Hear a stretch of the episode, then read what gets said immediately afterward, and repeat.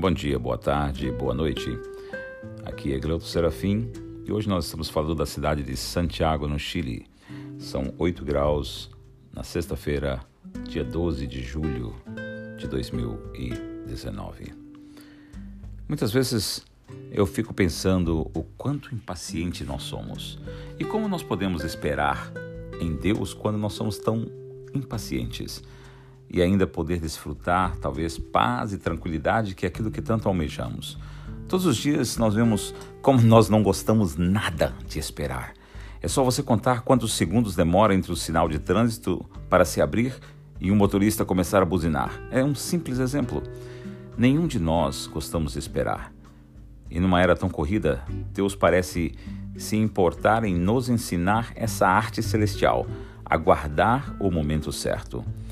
Nós estamos nesse processo. Deus nos prometeu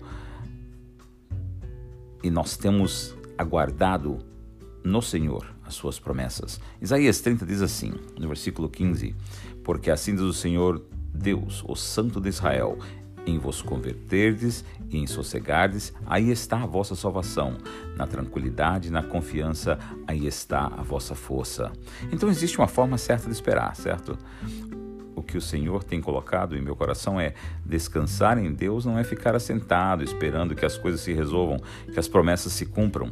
É claro que é um momento onde nós escolhemos não agir com as nossas próprias forças, mas também não baixamos a guarda e ficamos inertes, esperando que as bênçãos do Senhor caiam aí sobre as nossas cabeças. É aguardar, colocar absolutamente a confiança no Senhor, mas o momento de se humilhar diante dele é um momento assim interessante de sondar os nossos corações, de ver se existe alguma brecha na santidade, na união da equipe, não perder de vista o alvo, continuar jejuando, orando, clamando, buscando a face de Deus, desse Deus Altíssimo, professando aí assim uma vitória sobre todo o tempo. Se você está aguardando promessas de Deus, continue. Não desista dos sonhos que o Senhor tem para a sua vida. No momento certo, cada um deles irá acontecer. O momento de espera é preciosíssimo, é uma oportunidade maravilhosa para que nós possamos crescer.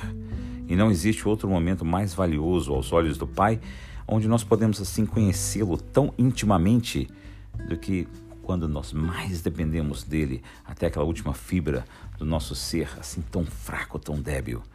Quando somos colocados à prova da nossa confiança, fé, dependência, dependência, descanso e paz, ele virá para nós. Abrace esses momentos na sua vida. Cave talvez um poço mais fundo da sua adoração a Ele e você sairá eternamente transformado. E enquanto essa transformação acontece, nós continuamos aguardando nele, aguardando no Senhor. Bom é aguardar a salvação do Senhor, e isso em silêncio, diz Eclesiastes no capítulo 3, no versículo 26. E nós sabemos que quando buscamos essa paz através de esperar, nós podemos nos referir aí o que diz é, na Bíblia: e a paz de Deus, que excede todo entendimento, guardará o coração e mente de vocês. Conta-se a história de que um passarinho estava no buraco de uma árvore e apesar de uma grande tempestade acontecendo ao redor e com muita chuva e com muito vento, ele ali estava sossegado, tranquilo, em paz, aguardando, esperando a tempestade passar. E ali ele estava cantando. Conforme o versículo acima diz, a paz de Deus que não se estende pela mente natural humana, essa paz é que guarda nossa mente e o coração em seu pensamento, no pensamento de Deus. Com essa paz nós podemos viver tranquilos e sossegados, como aquele passarinho. E isso só se alcança porque nós podemos confiar nas palavras de Deus, dizendo para nós termos tranquilidade, paz e aguardar nele. E diz assim, lá em Salmos 46, 10: Aquietai-vos e sabeis que eu sou Deus. Assim que eu termino com uma oração. Pai de amor, é essa paz que só o Senhor dá é a que preciso. Eu preciso para viver dias melhores, com tranquilidade e quietude.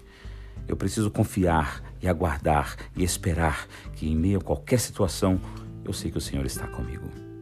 Obrigado, Senhor, por cuidar de mim com tanto amor. Amém. Eu espero que você tenha um lindo fim de semana, um final de semana de inverno aqui para nós no, no hemisfério sul. E que Deus possa abençoar você e que possa continuar é, iluminando a sua vida.